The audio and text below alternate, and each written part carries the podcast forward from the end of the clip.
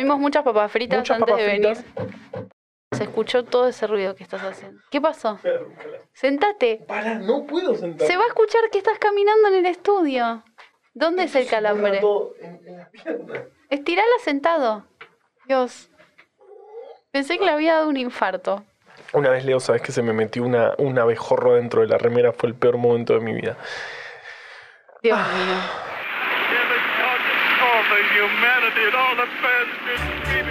Oh, la humanidad. Esta sociedad de fomento que se nos fue de las manos. Este ramal de la evolución que cambia de recorrido sin avisar. Esta anécdota contada mal y a los gritos en el sótano más oscuro del universo. Ser parte de la humanidad no es para cualquiera. Requiere tolerancia, optimismo y una cierta dosis de resignación. Pero hey, no se vayan, vengan, siéntense. Por lo menos tenemos buenas historias. En 2020, Benito Antonio Martínez Ocasio, popularmente conocido como Bad Bunny, se convirtió en el primer artista latino en ser el más escuchado en Spotify en todo el mundo. Ese mismo récord lo mantuvo en 2021, cuando se convirtió en el primer artista latino en ser el más escuchado en Spotify en todo el mundo por dos años consecutivos. En 2021, además, llegó a ser el primer artista de la historia en tener 100 videos con 100 millones de reproducciones cada uno en YouTube. Entre esos 100 videos está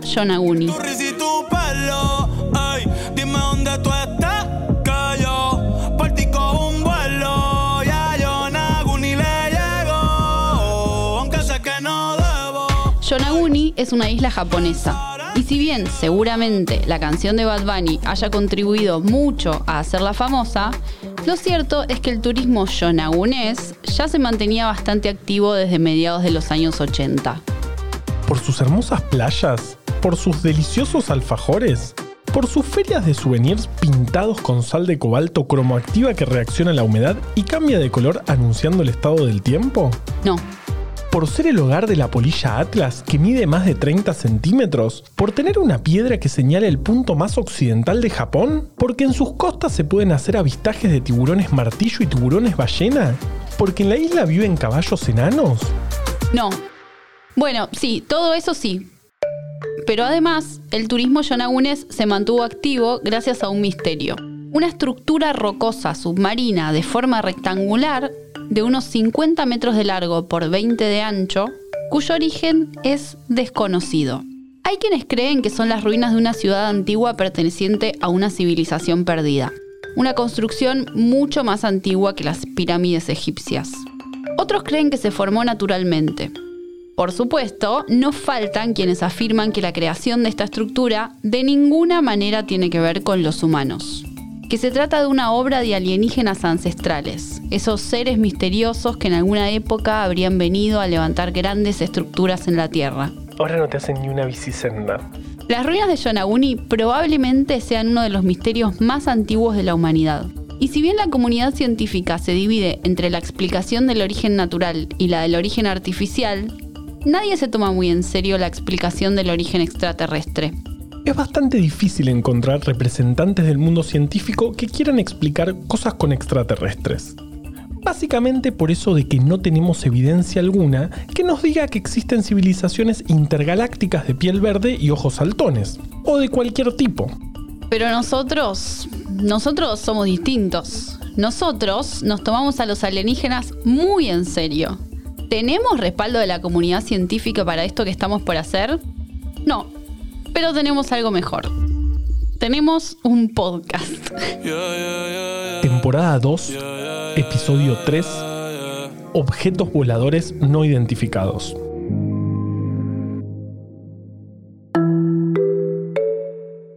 El lago Baikal se encuentra hacia el sur de Rusia, cerca del borde con Mongolia. Es el lago más antiguo, grande y profundo de la Tierra. También uno de los más transparentes. De hecho, durante el verano, cuando se llena de agua de deshielo que baja de las montañas siberianas, a veces es posible ver hasta 39 metros de profundidad. Esta claridad tan llamativa del agua es el resultado de la pureza de hielo derretido, del plancton que come cualquier residuo flotante y de la ausencia de sales minerales. El lago Baikal a veces es llamado el Galápagos de Rusia, porque presenta muchísima biodiversidad. Unas 3.700 especies animales y vegetales conocidas, aunque se cree que hay muchas más. El 80% de estas especies son endémicas, es decir, que no se encuentran en ninguna otra parte de la Tierra. Por ejemplo, la nerpa, la única foca de agua dulce que existe en el mundo. No se sabe muy bien cómo llegaron las nerpas al lago Baikal ni de dónde vinieron, pero el hecho es que viven allí hace 2 millones de años. Esta riqueza ecosistémica se debe en gran medida a que incluso en las zonas más profundas, el agua tiene un alto contenido de oxígeno, y a que la tierra bajo el lago Baikal está caliente. La causa de ese calor, así como la de la oxigenación del agua y el origen de las nerpas, no tiene explicación. Extraterrestres. No ha sido posible establecer una causalidad que explique de manera satisfactoria. Extraterrestres. Quiero decir que no hay evidencia seria que Ah, no. Evidencia seria, dice, no te lo permito. Durante años fueron reportados eventos raros en la zona del lago Baikal. Y cuando digo raros, me refiero a eventos que claramente no eran de naturaleza humana. Muchísimos reportes son de fines del siglo XIX. Ese siglo que amamos porque era cuando todos estaban un poquito confundidos, pero tampoco tanto. Bueno, los reportes hablan de objetos negros con reflectores en el cielo, objetos con ruedas extrañas que rotaban y abrían luces multicolor, objetos con forma de cigarro, con luces de señalización, y todo eso solo hasta 1904. ¿Qué pasó en 1904? Hubo un montón de registros de ovnis en la zona, no me preguntes por qué. Capaz eran extraterrestres futboleros que vinieron a presenciar la fundación del club Independiente o la de Ferro. Capaz eran los verdaderos padres de Salvador Dalí y venían a presenciar su nacimiento luego de haber estado meses en un vientre subrogado terrícola. O capaz eran extraterrestres historiadores que venían a presenciar cómo el gobierno de Roca reprimía a 70.000 trabajadores en la boca, provocando que uno muriera y después entrando a reprimir a su velorio para robarse el cuerpo y convertirlo en el primer desaparecido por el Estado Nacional Argentino. No, No, creo. no, no creo, no creo. mm, no, no. Uno de los eventos de extraña naturaleza más interesantes reportados en el lago Baikal sucedió un poquito más cerca del presente, el 17 de mayo de 1964. En la tarde-noche de ese día, los militares que se encontraban en una base cercana pudieron observar un destello que provenía del lago e inundaba toda el área. No se trataba de ningún tipo de fenómeno meteorológico ni tampoco un efecto provocado por las luces del atardecer. A falta de una mejor explicación, los soldados decidieron que se trataba de un incendio en la taiga, el bosque boreal que los rodeaba. Pero un rato más tarde, de pronto, la base militar perdió capacidad de comunicación. En los dispositivos de radio solo se oía una fuerte interferencia. Entonces, sobre el horizonte, apareció una esfera de luz. Una esfera naranja y ardiente que emergía del lago, se elevaba y avanzaba hacia ellos. La hipótesis del incendio quedó automáticamente descartada. Sería raro ver un incendio flotando en el aire, pero ninguna otra hipótesis plausible vino a suplantarla. La esfera parecía latir e irradiaba un destello muy fuerte, como si estuviera viva. Tenía aproximadamente el tamaño del sol del mediodía visto desde la Tierra. Los soldados, aterrados, decidieron hacer sonar una alarma. Pero en el medio del bosque, además de ellos, no había nadie para escucharla. Pará, pensé que estábamos jodiendo. ¿Esto pasó en serio? Sí. Mientras tanto, la esfera continuaba avanzando, brillante, implacable. El oficial al mando ordenó medir la radiación cada 30 minutos y que se enviaran los reportes al centro de comandos, por teléfono común, que era lo único que les quedaba operativo. Los soldados se pusieron máscaras de gas y otras ropas de protección y se lanzaron a la tarea. La esfera se aproximaba a la posición de la unidad, a una altura no mayor de 15 metros, frenando cada tanto en el camino antes de seguir. Cuanto más se acercaba, menos brillante se hacía, como si fuera liberando energía en el camino. Pero los soldados no lograron detectar ningún tipo de radiación. No había radiación. Cuando el destello empezó a cubrir la unidad militar, el jefe decidió abortar la operación. Resignó cualquier tipo de intento de establecer de qué tipo de objeto se trataba y mandó a cerrar la base. Los soldados quedaron aislados dentro, sin conexión con el exterior, hasta que todo terminó, así, sin mayor explicación. ¿Cómo así? ¿Qué pasó? ¿Qué era la bola naranja? ¿Sigue ahí? ¿Va a venir a matarnos a todos? Hubo reportes de este incidente que se dieron a la policía local, la KGB, cuyos oficiales llegaron al sitio inmediatamente después. Pero a pesar de que fue observado por varios militares y a pesar de que una de las instituciones policiales más grandes del mundo estuvo involucrada en la investigación, nunca se pudo explicar el evento sucedido en la noche del 17 de mayo de 1964 en el lago Baikal. Hay quienes creen que ese objeto incandescente era nada más y nada menos que un objeto volador no identificado. Pero, ¿de dónde provenía? ¿No lo habían visto acaso muy cercano a la superficie del lago? ¿Puede ser que el objeto viniera desde el fondo del lago? ¿Ese fondo cuyo calor aún sigue siendo inexplicable? ¿Ese fondo que según el folclore popular en realidad no existe? Y en ese caso entonces, ¿no se trataría de un objeto sumergible no identificado? Pero pensé que estábamos en un episodio sobre ovnis. Sorpresa, es sobre OSNIs. Temporada 2, episodio 3, Fantasmas bajo el agua. Los objetos sumergibles no identificados son exactamente eso a lo que suenan. Se definen como artefactos desconocidos que se pueden ver dentro de un cuerpo de agua, elevándose o sumergiéndose. Los ovnis constituyen en verdad una gran parte de los avistajes más creíbles que se hayan reportado. Y a pesar de eso, casi nunca son abordados por la ufología. Ufología. Dos puntos considerada por muchos como el ejemplo de manual de lo que es una pseudociencia. Nació en Estados Unidos, ¿dónde si no? Luego del final de la Segunda Guerra Mundial.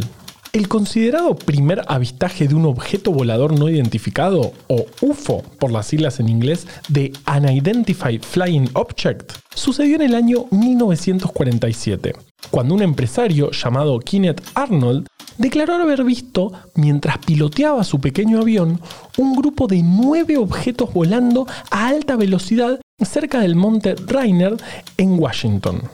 Kenneth estimó que la velocidad de estos objetos, similares en su forma a un boomerang, era de unos cuantos miles de millas por hora y dijo que se movían como platillos rebotando sobre el agua. En el diario que reportó esta noticia, escribieron por error que los objetos tenían forma de platillo, y así fue como se instaló el término platillo volador en la cultura popular.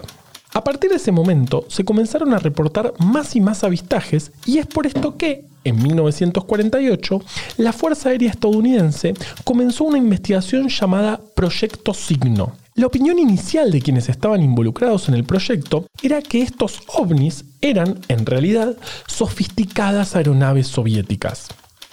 Sin embargo, algunos investigadores sugerían que podrían ser naves espaciales de otros planetas, opinión que pasó a ser conocida como la hipótesis extraterrestre.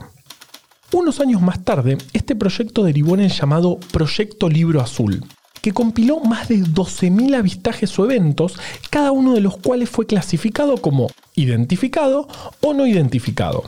La categoría identificado incluía a todos los fenómenos astronómicos, atmosféricos o artificiales conocidos. La categoría no identificado incluía casos en los que no había suficiente información para relacionar el evento con un fenómeno conocido. Esta última categoría constituía el 6% del total de los fenómenos reportados. El proyecto Libro Azul fue dado de baja en 1969 la ufología sigue existiendo hasta el día de hoy. Los avistajes de ovnis, si bien están mucho peor documentados que los de ovnis, vienen ocurriendo desde hace cientos de años. De hecho, hay quienes le atribuyen el primer registro de un avistaje de un ovni a Cristóbal Colón, en un evento que ocurrió a las 10 de la noche del 11 de octubre de 1492 pocas horas antes de que la historia de la humanidad pegara un giro colosal. Parado en la cubierta de la Santa María, Colón vio un destello en la distancia. En sus anotaciones escribió, Parecía la luz de una vela de cera moviéndose hacia abajo y hacia arriba bajo las olas del océano. Al final parece que era bioluminiscencia, pero bueno, él también se dejaba engañar por espejitos de colores. Con el correr de los siglos, los reportes no hicieron más que aumentar. Así como muchos avistajes de ovni fueron reportados por pilotos de avión, naturalmente muchos ovnis fueron reportados por buzos o marineros. Pero el primero en tomárselo lo suficientemente en serio como para escribir todo un libro al respecto fue el biólogo Ivan T. Sanderson. El libro se llama Residentes Invisibles y fue publicado en 1970. Allí, Sanderson, que era un devoto estudiante de fenómenos inusuales, detalla y cataloga varios avistajes de OSNIs. Vale aclarar que este biólogo en particular tuvo siempre una debilidad por los fenómenos que bordean el límite de lo creíble. De hecho, unas décadas antes había fundado junto a Bernard Hubelmans todo un nuevo campo de estudio, el de la criptozoología. La criptozoología, también conocida en sus orígenes como zoología romántica, es una disciplina dedicada a la búsqueda y el estudio de animales hipotéticos. En rigor, su objeto de estudio son las criaturas desconocidas, legendarias o extintas, cuya existencia es al menos discutida o generalmente desestimada por la biología. Por ejemplo, el monstruo del lago Ness, el hombre de las nieves, Pie Grande, el chupacabras y otras tantas entidades del folclore popular. Por supuesto que los criptozoólogos se refieren a estas entidades como críptidos y no como animales hipotéticos. Pero a pesar de sus pretensiones, la criptozoología es considerada una pseudociencia, ya que su uso del método científico es al menos dudoso. Cabe preguntarse si la criptozoología no es, en el fondo, lo mismo que la zoología. Al fin y al cabo, lo que buscan los criptozoólogos es identificar nuevas especies. La respuesta a esta excelente pregunta es sí y no. Es verdad que ambas disciplinas buscan lo mismo, pero el objeto de estudio de la criptozoología son efectivamente criaturas de la cultura popular. Para eso se valen de cámaras sensibles al movimiento y equipos de visión nocturna y grabación de audio. La zoología trabaja, en cambio, con animales reales y en términos comparativos es considerablemente más aburrida. Ahora bien, si hay que elegir un país para hablar de misterios subacuáticos, uno que sea el lugar para la actividad de OSNIs, ese es Rusia. Los rusos están particularmente interesados en el fenómeno de los OSNIs. Por ejemplo, en julio de 2009, el ejército ruso desclasificó documentos soviéticos de la era de la Guerra Fría en los que se reportan avistajes de objetos no identificados. Gracias a eso, se reveló que la mayoría de los avistajes ocurrieron cerca de cuerpos de agua, océanos y lagos principalmente. Esto no es una sorpresa. Todavía hay ciertos cosmonautas rusos que realmente creen que civilizaciones alienígenas están establecidas bajo los océanos. Por ejemplo, en el año 2006, el famoso cosmonauta Pavel Popovich dio una entrevista en la que discutió de manera un poco demasiado específica la existencia de una civilización avanzada que habría visitado más de una vez la Tierra.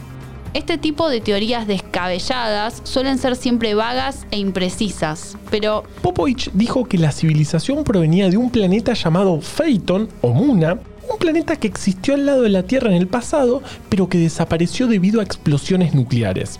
Tenía una base cerca de Saturno y tres en la Tierra una en los Andes, una en los Himalayas y una en las profundidades del Océano Índico, que se terminó convirtiendo en su base principal una vez que los humanos se acercaron demasiado a descubrir las otras dos. Este tipo de teorías descabelladas suelen ser defendidas por personas ignorantes sin credenciales para respaldar lo que dicen, pero... Pavel Popovich fue el cuarto cosmonauta en el espacio, la sexta persona en órbita, la octava persona y primer ucraniano en el espacio. También fue el presidente de la Asociación de OVNIs de Rusia, autoridad de la Asociación de Boxeo Rusa y un asteroide lleva su nombre. Durante la Guerra Fría, en los 60, varios submarinos nucleares soviéticos reportaron encontrarse objetos extraños bajo el agua, particularmente en el Mar Negro. Llamaron a estos objetos Kvakieri, que significa croar, porque emitían señales que sonaban como ranas croando. Hoy se cree que eran boyas sónicas submarinas, controladas por la Marina estadounidense, lo cual es una explicación muy satisfactoria si no fuera por un pequeño detalle. Según los reportes, los Kvakieri llegaban a desplazarse a velocidades de más de 200 nudos. En comparación, el submarino más rápido del mundo, el K-222 soviético, tenía una velocidad máxima de 45 nudos. Es decir, que la velocidad de los Kvakieri era el cuádruple. Se parecía más a la velocidad del torpedo alemán Barracuda, que en ese entonces era el objeto submarino no tripulado más veloz del mundo. Por supuesto que algunos no se tomaron este fenómeno demasiado en serio y llegaron a decir que los sonidos eran simplemente langosta fornicando. Pero otros se lo tomaban tan en serio que lo llamaban los fantasmas del océano. Esto me hace acordar a Frondizi. Ok, no lo vi venir. Arturo Frondizi nació en Corrientes en 1908. Se recibió de abogado bastante joven y con diploma de honor. Y empezó a militar en el radicalismo. Justo cuando fue el golpe que derrocó Irigoyen, un timing increíble. De hecho, durante la dictadura de Uriburu, en marzo de 1931, Frondizi fue detenido por la terrorífica Policía Federal a cargo del comisario Leopoldo Lugones, que se llamaba igual que su padre. De él, es decir, de su padre, hablamos la temporada pasada. Episodio 7, un viaje por el lado oscuro. Que en 1958, luego de acordar con el peronismo que estaba proscripto, Frondizi llegó a ser presidente. Esto no es necesariamente una buena noticia. Para nadie, pero sobre todo para él. Al asumir el cargo, tenía que enfrentar un montón de problemas. Por un lado, las Fuerzas Armadas y los sectores opositores al peronismo, y por otro lado, el mismísimo peronismo, el sector mayoritario con el cual él había acordado para llegar a ser presidente. Pero más allá de las disputas esperables, tuvo un problema más. Uno muy particular que se presentó exactamente tres semanas después de asumir. Era el 22 de mayo de 1958, cuando le trajeron un informe de la Armada, en él se hablaba del primer avistaje de un submarino extraño cerca de Puerto Nuevo, en el mar argentino. Según se reportaba, a pesar de estar navegando por territorio argentino, el submarino no había respondido a ninguna de las reiteradas advertencias que le hicieron. Entonces, el ejército hizo lo que el ejército hace. Decidieron atacarlo con torpedos. Nunca se supo si fue alcanzado por los proyectiles o qué pasó, pero el submarino desapareció de los radares. Ninguna embajada se hizo cargo y el problema pareció resuelto. Hasta que unos meses después el problema volvió. El 30 de enero de 1960, los cruceros 9 de julio, el general Belgrano, luego hundido en Malvinas, y el Argentina detectaron otro submarino de gran porte. O varios, porque la señal aparecía intermitentemente en los radares en todos los casos carecía de cualquier marca que pudiera identificarla y no había forma de establecer comunicación. Las hipótesis empezaron a surgir y propagarse. ¿Era un submarino nazi que traía jerarcas escondidos? ¿Era un submarino soviético explorando la zona? ¿Era un submarino inglés? ¿Era, como todos nos preguntamos, un fenómeno paranormal o de origen extraterrestre? Todos opinaban, en los comercios se hablaba del submarino, los diarios ponían el conflicto en la tapa y especulaban con la Guerra Fría que estaba en pleno auge. Sin embargo, la mejor declaración la hizo el ministro de Hacienda, nada menos que Álvaro Alzogaray, un economista ultraliberal que negoció el primer préstamo del Fondo Monetario Internacional a la Argentina. Hablando de la inflación que atravesaba el país, Alzogaray dijo, todo sube menos el submarino.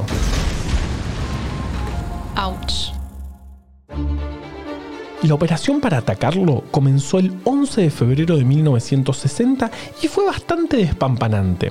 Participaron 13 buques y 40 aviones. Pero no se sabe mucho más. El gobierno había impedido el paso de periodistas y obligó a desviar los aviones que pasaban por la zona. Eso trajo algunas quejas porque entre esos aviones se encontraba uno que llevaba fotógrafos de la mega famosa revista Life, que habían venido especialmente para cubrir el evento. Los militares tiraron muchas cargas al mar, cada 10 minutos. Pero nunca se supo si habían dado en el blanco, porque, claro, nunca se supo si había efectivamente un blanco. Luego del ataque, solo aparecieron algunas manchas de aceite en la superficie. tal vez se cumplieron los anuncios del agregado militar de la Unión Soviética en Buenos Aires, que antes del operativo había dicho, lo único que van a matar es un montón de peces. Y claro, conociendo todo lo que pasaba en el lago Baikal, esto le parecía una nimiedad. No te vas a calmar con el lago Baikal, ¿no? No, porque hay una historia más que es la más increíble. Supuestamente ocurrió en las profundidades, en 1982. Cinco años antes de ese evento, dos investigadores se sumergieron en el lago, en un dispositivo especial, con el objetivo de medir hasta dónde penetraba la luz del sol. Habían llegado a una profundidad de aproximadamente 1,2 kilómetros, cuando se encontraron completamente a oscuras. Intentaron prender sus linternas, pero no está claro si lo consiguieron. De repente, los científicos estaban bañados en una luz inusualmente brillante, que no provenía de ningún lado. Más tarde, declararon que fue como si el dispositivo que los transportaba hubiera sido iluminado desde abajo y los costados por un foco muy fuerte. La situación duró alrededor de un minuto. Luego, la luz se apagó y los científicos se encontraron nuevamente en la oscuridad total. A pesar de estos eventos, evidentemente paranormales, el ejército soviético decidió utilizar el lago para el entrenamiento de hombres rana militares. O al menos eso es lo que dicen. No está claro si los altos mandos del ejército querían esconder sus verdaderas intenciones de investigar las profundidades del lago o simplemente eran muy malos cuidando la seguridad de los reclutas. Lo cierto es que unos meses más tarde, siete hombres descendieron nuevamente en el lago Baikal. Lo que sigue puede ser difícil de creer, pero este podcast es un lugar seguro para toda la humanidad. Acá nadie te va a juzgar. Al principio no ocurrió nada raro, solo el agua fría y silenciosa del lago. Pero una vez que alcanzaron la profundidad de 50 metros, de repente los buzos se encontraron frente a tres criaturas misteriosas y humanoides. Según contaron luego, estas criaturas parecían tener casi 3 metros de altura, usaban ajustados trajes plateados y cascos esféricos protegiendo sus cabezas, similares a los que usaría un cosmonauta. No tenían conexión a ningún dispositivo para respirar. Era obvio que estas criaturas subacuáticas no eran amenazantes de ningún modo, y hasta parecían curiosas. De todos modos, cuando los hombres volvieron a la superficie, el comandante les ordenó regresar de inmediato al agua para capturar a una de ellas. La orden es la que cualquiera esperaría de un mando del ejército, pero en este caso había un motivo particular. Estas criaturas resultaban particularmente intrigantes para el comandante porque él era un gran fanático de Hombre Anfibio, una película inspirada en una antigua novela soviética acerca de un hombre tiburón. Hombre Anfibio es una novela soviética escrita por Alexander Beliaev y publicada en 1928. Transcurre en Buenos Aires. Se trata de un doctor argentino llamado Salvador, un científico y muy talentoso cirujano, quien trasplanta a su hijo Ictiander con branquias de tiburón. El experimento termina siendo un éxito, pero hace que el niño no pueda interactuar con el mundo por fuera del océano, y tiene que pasar la mayoría de su tiempo bajo el agua. Pedro Zurita, un pescador y buscador de perlas local, se entera de la naturaleza de Ictiander cuando éste lo salva de un ataque de un tiburón. El conflicto se desata cuando Zurita intenta sacar provecho de la condición de anfibio de Ictiander para que lo ayude a recolectar perlas. Pero claro que la ciudad de Buenos Aires no tiene puerto marítimo y en el Río de la Plata nunca se vio un tiburón. Pero ¿quién iba a chequearlo? Es una novela rusa escrita en la década del 20. El comandante, naturalmente, quería ver si el niño tiburón de su película favorita era real. Armados solo con una red grande, los hombres descendieron en el lago Baikal y localizaron a las criaturas de nuevo. Intentaron cumplir sus órdenes, pero como era de esperar, el plan de capturar una criatura de 3 metros con una red era bastante malo. En el momento en que se lanzó la red, las criaturas respondieron sacando algún tipo de arma sónica que dejó inconscientes a los siete buzos y los propulsó a la superficie a una velocidad increíblemente rápida.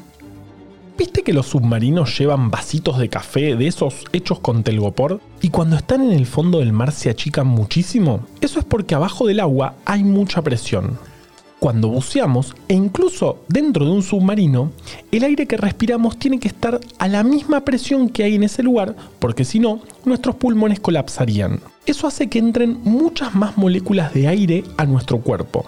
El problema es que esas moléculas, en su mayoría, son nitrógeno y oxígeno. El oxígeno, todo bien, se usa para que nuestras células respiren, pero el nitrógeno se disuelve. O sea que, dicho más simple, cuando estás buceando tenés mucho más nitrógeno disuelto en el cuerpo que cuando estás en la superficie. Si estás en un medio con alta presión, no pasa absolutamente nada. Pero, si estás en la superficie, con esa cantidad de nitrógeno se pueden hacer burbujas. ¡Qué tierno! Burbujas. Sí, burbujas que te pueden llevar a la muerte.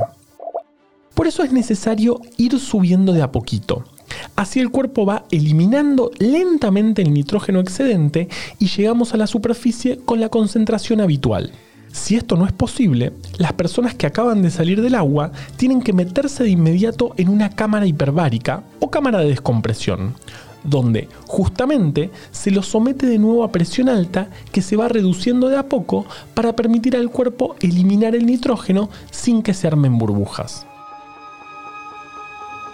Como los siete buzos del lago Baikal habían sido propulsados a la superficie de golpe por un arma sónica, necesitaban urgentemente una cámara de descompresión para salvar sus vidas. El problema era que, si bien había varias cámaras de descompresión en la zona, solo una estaba en condición de ser usada en ese momento, y estaba diseñada para tratar no más de dos personas a la vez. Con la vida de siete hombres en juego, las autoridades tomaron una decisión rápida. Apilaron a cuatro hombres en la cámara y dejaron morir a tres. La cámara, forzada más allá de su capacidad, funcionó a medias. Los cuatro hombres sobrevivieron, pero quedaron inválidos por el resto de sus vidas. De las criaturas subacuáticas no hubo más reportes. Probablemente se hayan retirado profundidades mayores, a la oscuridad insondable de ese lago que algunos dicen que no tiene fondo y que nadie ya quiere arriesgarse a comprobarlo. Igual para, esto no pasó de verdad, ¿no es cierto? O sea, este es un podcast de ciencia e historia. No, claro, es una leyenda. Esto es lo que dicen las fuentes de la época, los reportes. Pero mira, mira si va a haber pasado. Seguro que no. Segurísimo. ¿A quién se le ocurre? No hay chance. Yo no creo en nada de esto. Yo menos. ¿Me das la mano? Mm, sí. Bueno, los problemas de Frondizi también continuaron. Los militares tenían cada vez más protagonismo en su gobierno, el crédito del FMI le imponía condiciones, y el 29 de marzo de 1962 fue destituido por un golpe de Estado y llevado a la isla Martín García. ¡Qué pesado con Frondizi!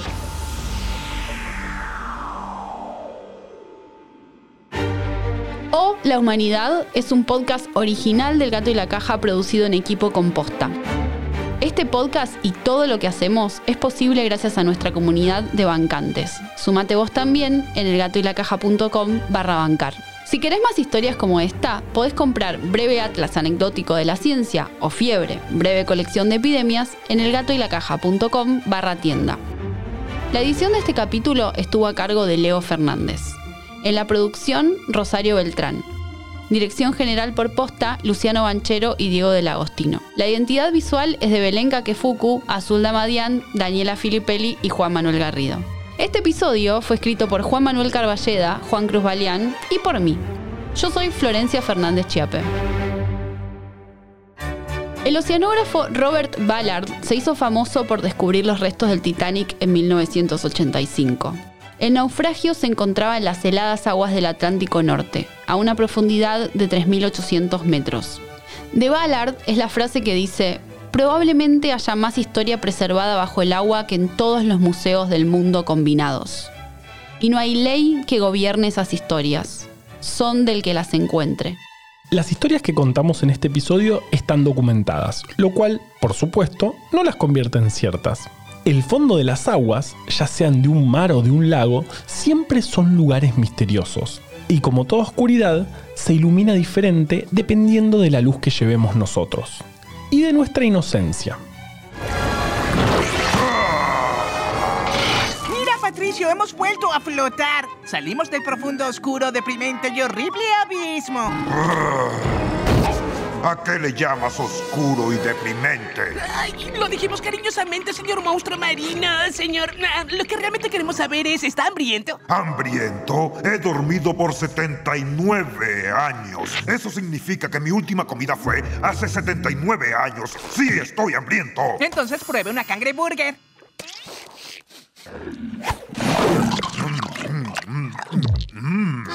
Esto es lo mejor que he probado desde la inundación del desagüe en el 76. Me llevaré 640 de ellas. Esto también es la humanidad.